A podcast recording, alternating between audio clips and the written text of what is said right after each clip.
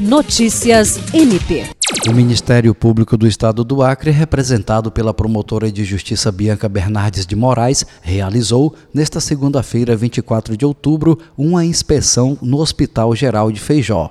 A inspeção contou com a presença do juiz de direito Marcos Rafael de Souza e teve como objetivo constatar as condições da estrutura do local, bem como o quadro de profissionais lotados na unidade. Também estiveram presentes representantes da diretoria do hospital e o engenheiro da Secretaria de Estado de Saúde.